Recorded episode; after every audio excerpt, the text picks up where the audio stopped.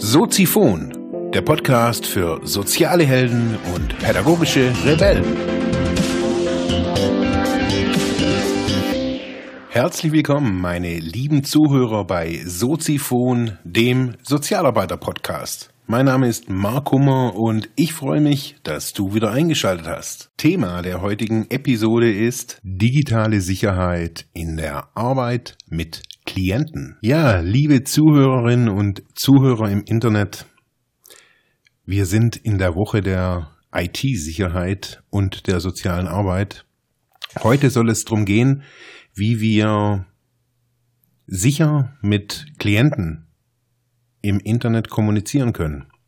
Wir haben ja gestern in der Episode Nummer 78 drüber gesprochen, dass es das Tor-Netzwerk gibt. Ich habe da unten auch so ein bisschen in den Show Notes verlinkt. Man konnte da ein bisschen nachlesen, wie einfach das auch ist, quasi so eine, ja, so eine nutzerfreundliche Verschlüsselung oder so eine Sicherheit auf seinem eigenen PC auch zu gewährleisten.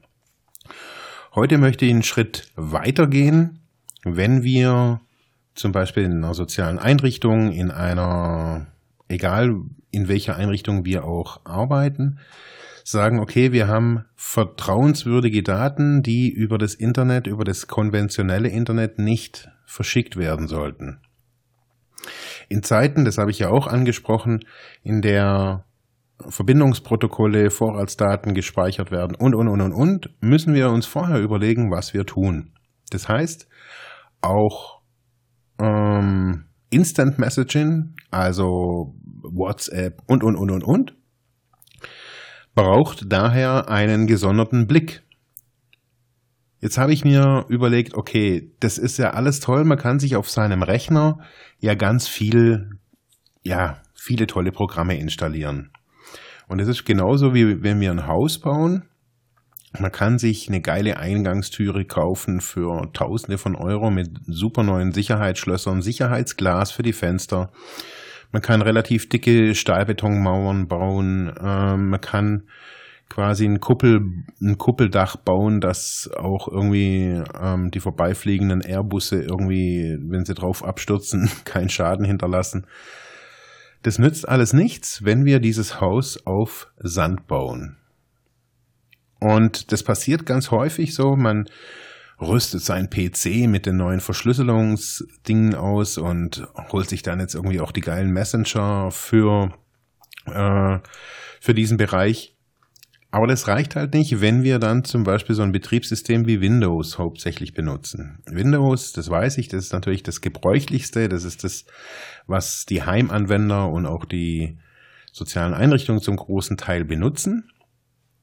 Für, die gesicher für eine gesicherte Kommunikation zwischen Klienten ist es definitiv nicht die richtige Wahl. Ebenso, was ja auch so ein bisschen, ja, ich, nenne es jetzt nicht evolutionär, aber in, so ein bisschen übergreifend zurzeit ist es sind so die ganze, die ganzen Bestrebungen, Skype als Coaching-Instrument zu benutzen. Ist ja auch ganz cool, weil Skype natürlich einen guten Video- und Audiodienst auch ähm, bietet. Aber auch hier für gesicherte Kommunikation, besonders auch im Coaching-Bereich, würde ich jetzt einfach mal sagen, ist es nicht das Richtige. Besonders wenn es wirklich auch um sensible Daten geht. Also wenn jetzt der CEO von irgendwoher mit dem Coach in irgendwo anders kommuniziert und da auch seine Schwäche vielleicht auch irgendwie zeigt und sagt, hey, wow, das geht irgendwie nicht. Man macht vielleicht auch so jetzt wie in meinem Fall eine, eine Aufstellung über das Internet, das heißt ähm, Video, Bild, Audio, alles irgendwie kombiniert und diese Daten werden gespeichert, ist es ein Problem. Es ist ein, man weiß eben dann auch nicht, wo, wer speichert die Daten, speichert die Microsoft, speichert die, was machen die damit? Wir wissen heutzutage ähm, jetzt schon seit ein paar Jahren, dass Skype eine der, der Programme ist, die zwar häufig genutzt werden, aber die für sichere Verbindung absolut nicht zu empfehlen ist. ja, wie kann ich das alles umgehen? Und ich glaube, wir müssen da, bevor wir jetzt auch einen Tor-Browser haben, bevor, also ich glaube, man braucht da so ein, so ein gewisses, so eine Werkzeugkiste. Wenn wir mit Klienten arbeiten, äh, die ja viel übers Internet kommunizieren oder wir mit den Klienten nur übers Internet kommunizieren, sollten wir auch sichere Verbindungen benutzen. Ich nutze dabei ähm, zwei Dinge, also es sind, ist unterschiedlich. Wenn ich jetzt mit Klienten, wenn ich jetzt Klienten coache oder die begleite, dann mache ich das zum großen Teil auch über Skype, aber hauptsächlich dann, wenn ich weiß, da sind jetzt keine ja, hauptsächlich emotionalen Daten irgendwie auch irgendwie vorhanden. Also wenn es um Stimmungsbilder geht und auch um, also wenn man das so abschätzen kann, das geht in die Richtung, also benutze ich Skype nicht mehr. Aber das, wie gesagt, das Problem fängt schon vorher an, und zwar am Betriebssystem. Ich habe hier bei mir im Büro habe ich drei, vier verschiedene Rechner, die auch unterschiedlich konfiguriert sind und ausge, ausgestattet sind. Ich habe so diesen den Podcast-Rechner, da ist Windows und Linux drauf, weil ich da schon seit Jahren alles immer parallel mache und immer wieder auch probiere, sind die, sind die Programme ganz gut oder auch nicht. Auf dem anderen Rechner auf dem Hauptrechner, an dem ich arbeite, ist gar nichts drauf. Niente.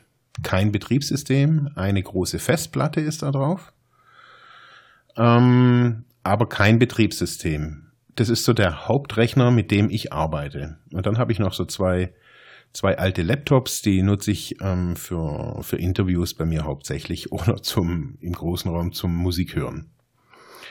So, jetzt dieser Hauptrechner, auf dem gar nichts ist und dem ich, aber auf dem ich alles mache. Wie funktioniert es? Ganz einfach. Ich habe ein Betriebssystem auf einem USB-Stick. Dieser USB-Stick ist nichts Besonderes, den habe ich mir ganz normal hier im Mediamarkt besorgt ähm, mit 16 GB Speicherplatz. Auf diesem USB-Stick ist installiert Tails.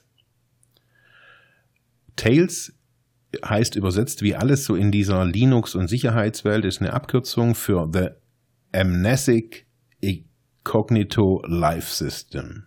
Naja, also es geht einfach um Privatsphäre. Dieses ganze System, das ist ein Linux-basiertes System, aber auch mit einer schönen grafischen Oberfläche. Man kann wirklich alles machen da drin. Hat sogar auch noch ein, ein, ein ähm, LibreOffice oder OpenOffice ist da noch installiert. Also es hat alle Tools vorinstalliert, die man so braucht. Internetbrowser und, und, und, und, und. Mit dem einzigen Unterschied, dass das ganze System so gestaltet ist, dass es eben nur von dem, vom USB-Stick oder von einer CD startet. Und alle Informationen, alle Daten werden automatisch in, bei diesem Live-System eben über das, in, äh, über das Tor-Netzwerk geleitet. Das heißt, jegliche Kommunikation läuft immer über ein anonymisiertes Netzwerk. Sicherheitsvorkehrung Nummer eins. Das andere ist, dass viele Verschlüsselungswerkzeuge auch ähm, schon vorinstalliert sind. Das heißt, E-Mail-Tools, Datentools, Messaging-Tools ist alles da, alles vorhanden. Also es ist Pidgin als Instant Messenger, in dem man alle möglichen kleinen, also einzelnen Messenger mit ja, damit verwalten kann. Das heißt, man hat ein Tool, kann dann den WhatsApp, äh, nee, was kann man denn? Ach, ICQ, alles Mögliche, worüber man kommunizieren kann, da damit nutzen. Das heißt, es ist schon alles voreingestellt. Was ein Problem ist, ist zum Beispiel bei den E-Mails, also man muss halt dann auch immer irgendwie seine, seine Standardeinstellung immer wieder neu eingeben. Gibt es, kann man aber auch ein bisschen verändern, indem man auch hier ähm, ja, Einstellungen von vornherein speichert, sagt, okay, da läuft halt nicht irgendwie ja, jegliche Kommunikation drüber, sondern da sind nur die sensiblen Daten. Also auf dem Rechner mache ich eigentlich nur sensible Sachen.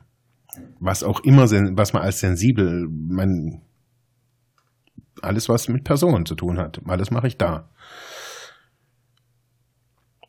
Jetzt ist so die Frage, wir Sozialarbeiterinnen und Sozialarbeiter kennen uns ja in der IT-Geschichte, da sind wir ja manchmal irgendwie echt die, die Oberanfänger. Wie schwer ist denn das, irgendwie so einen Rechner irgendwie zu starten? Mit so einem äh, USB-Stick dann und wie funktioniert das alles? Das funktioniert meines Erachtens ganz einfach. Ähm, auf der Internetseite von Tails ist eine wirklich eine deutsche Schritt-für-Schritt-Anleitung. So habe ich das auch gemacht. Ich bin nach dieser Schritt-für-Schritt, äh, Schritt-für-Schritt-Anleitung vorgegangen, habe mir so mein Live-System auf meinem USB-Stick installiert. Das heißt, alles, was ich über diesen PC, auf die, über diesen Stick mache, ist gesichert. Da ist, das Ding ist tagesaktuell, holt sich die aktuellen Updates immer beim Start aus dem Internet. Äh, man kann das permanent aktualisieren.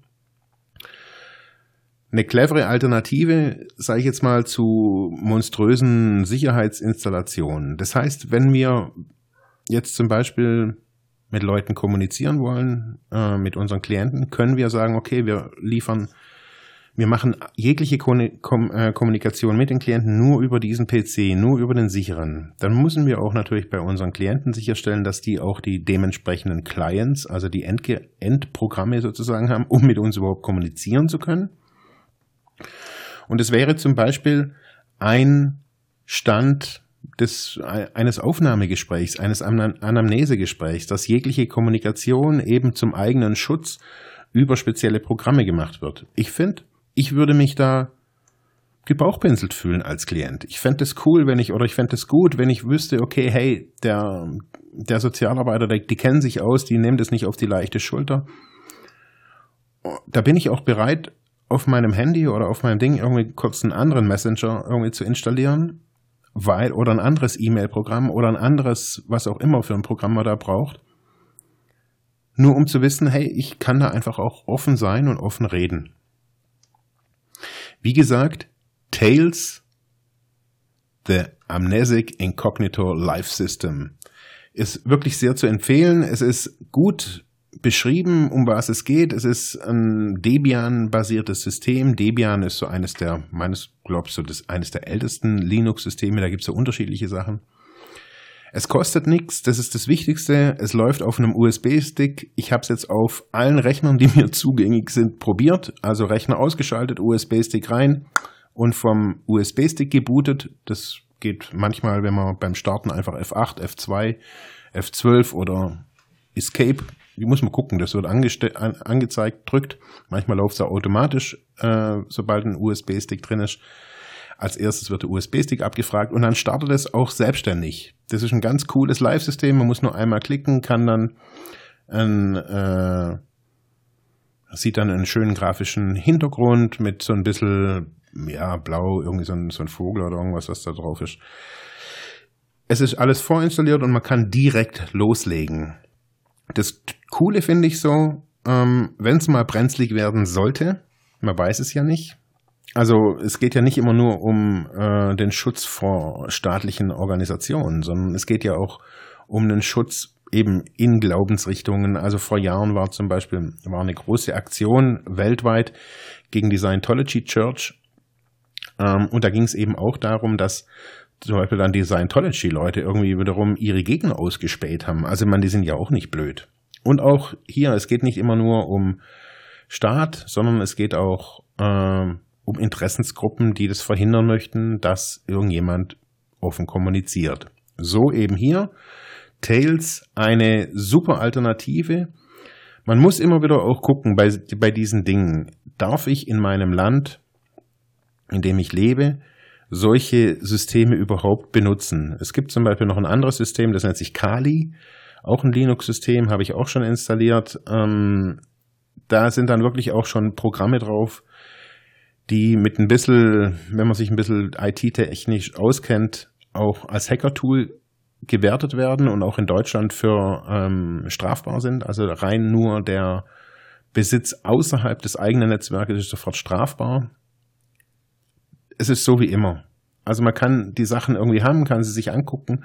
Sobald man sie dann benutzt, wird es immer heikel.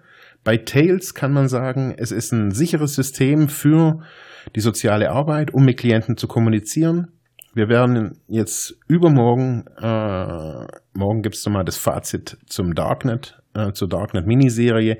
Übermorgen werde ich die Messenger und die einzelnen Programme ein bisschen kurz vorstellen, was es für Vorteile hat, auch gegenüber Skype, was es aber auch für ein paar Nachteile hat. Und ich wünsche euch noch weiterhin viel Spaß. Wir hören uns morgen eben, wie gesagt, zum Darknet-Fazit. Schaut's euch an. Tales, wenn ihr Fragen habt, könnt ihr mir gerne schreiben. Oder wenn ihr sagt, hey, wir wollen irgendwie unsere ganze Einrichtung jetzt auf Tales ausrichten und Mods secure machen und so weiter. Meldet euch. Vielleicht kann ich euch helfen. Ansonsten, ciao. Ja, das war's für heute mit diesem Thema. Ich hoffe, ich konnte dir weiterhelfen, vielleicht Denkanstöße geben oder sogar ein bisschen inspirieren. Ich würde mich freuen, wenn du Soziphon weiter unterstützt, indem du weiter zuhörst, mich auf iTunes bewertest, Kommentare schreibst oder diese Episode per PayPal oder Flatter finanziell unterstützt. Dankeschön.